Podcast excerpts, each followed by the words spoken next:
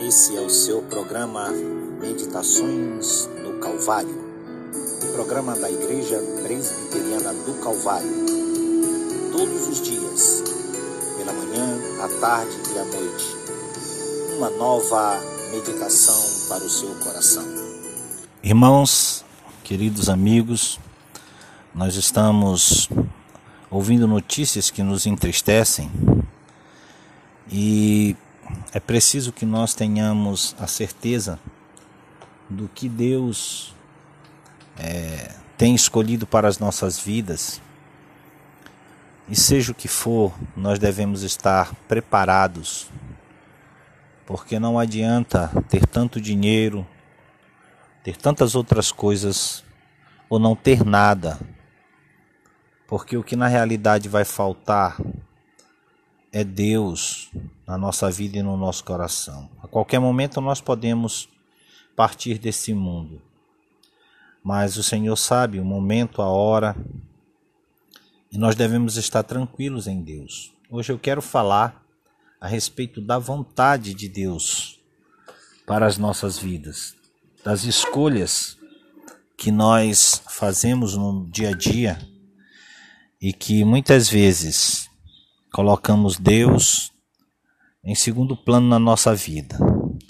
Mas antes, eu queria que nós ouvíssemos uma bela canção do grupo Logos, que para mim é uma das mais belas músicas evangélicas de todos os tempos. Fala assim da minha vida, da nossa vida, do que éramos e do que nos tornamos em Cristo. Vamos ouvir então Grupo Logos nessa bela canção.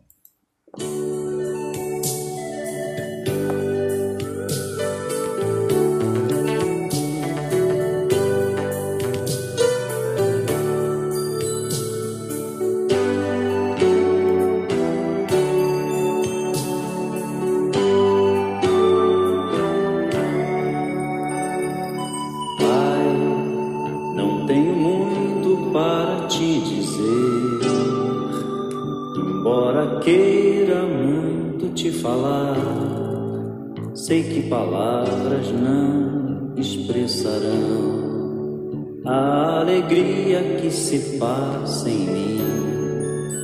E muitas vezes quis justificar as atitudes, erros, meu pecar. Glórias a ti pude me arrepender. As horas amargas do arrependimento, o pranto profundo do meu coração, o timbre embargado da minha voz, a minha oração. Sentir os teus dedos enxugar meus olhos, provar da leveza de uma consciência sã, me faz com alegria louvar o teu nome, sentir teu perdão.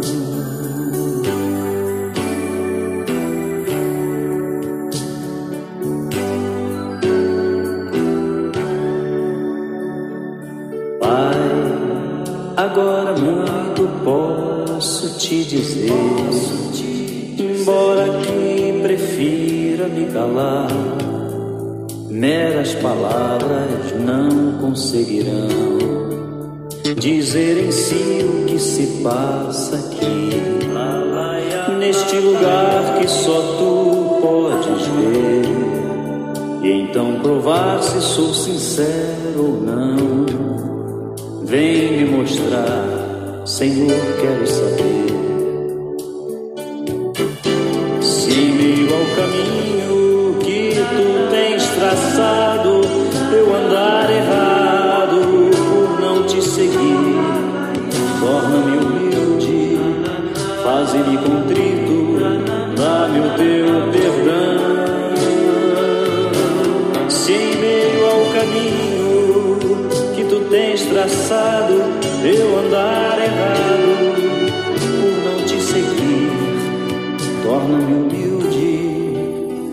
faze-me contrito, dá-me o teu perdão.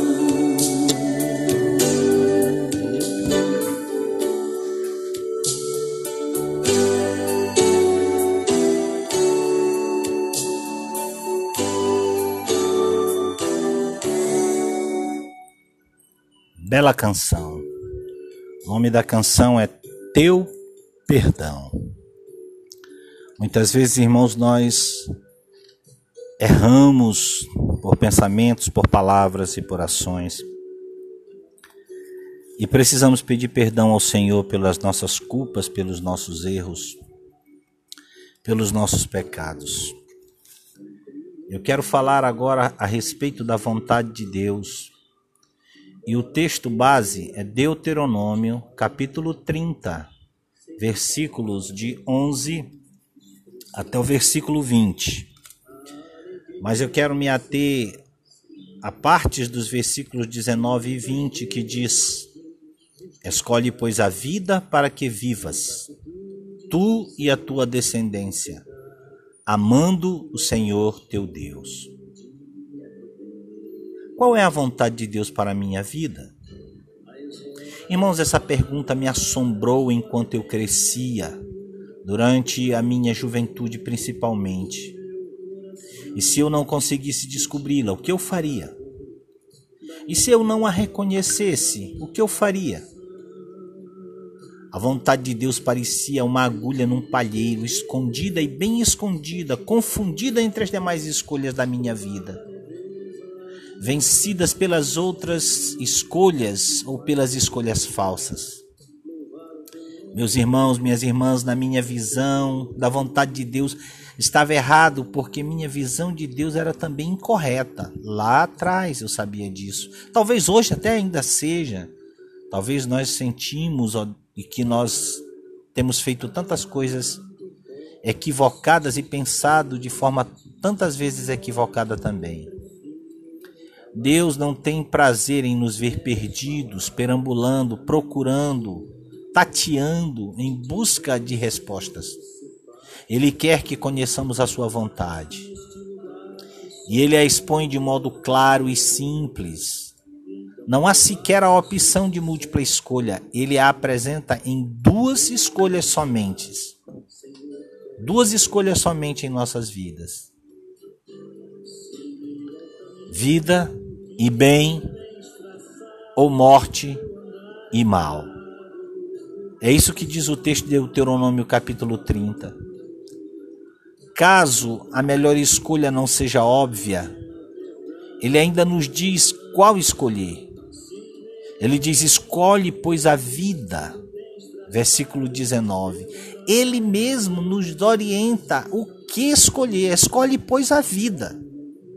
Escolher a vida é escolher o próprio Deus, é obedecer a sua palavra.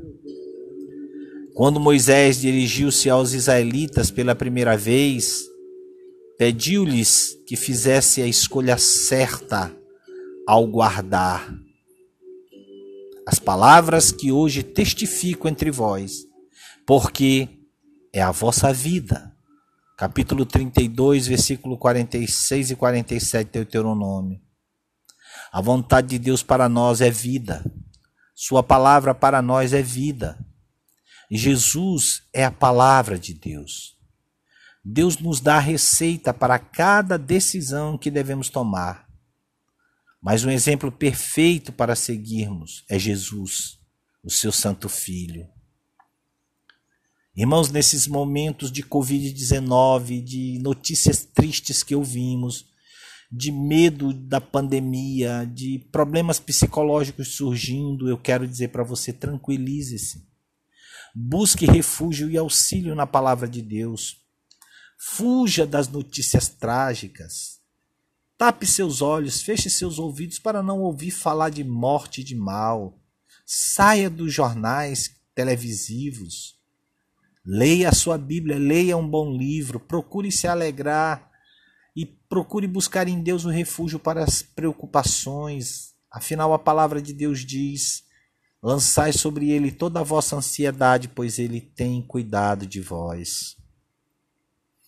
A escolha certa pode não ser fácil, mas quando a palavra for o nosso guia, for a nossa adoração, for o nosso objetivo, Deus nos concederá a sabedoria para fazermos escolhas seguras na nossa vida ou para a nossa vida. Eu quero concluir, irmãos, dizendo que a prova da orientação de Deus para ser vista claramente, devemos olhar para trás e não para frente. Vamos orar. Maravilhoso Deus, nos revele a tua vontade na tua palavra, no Senhor Jesus Cristo.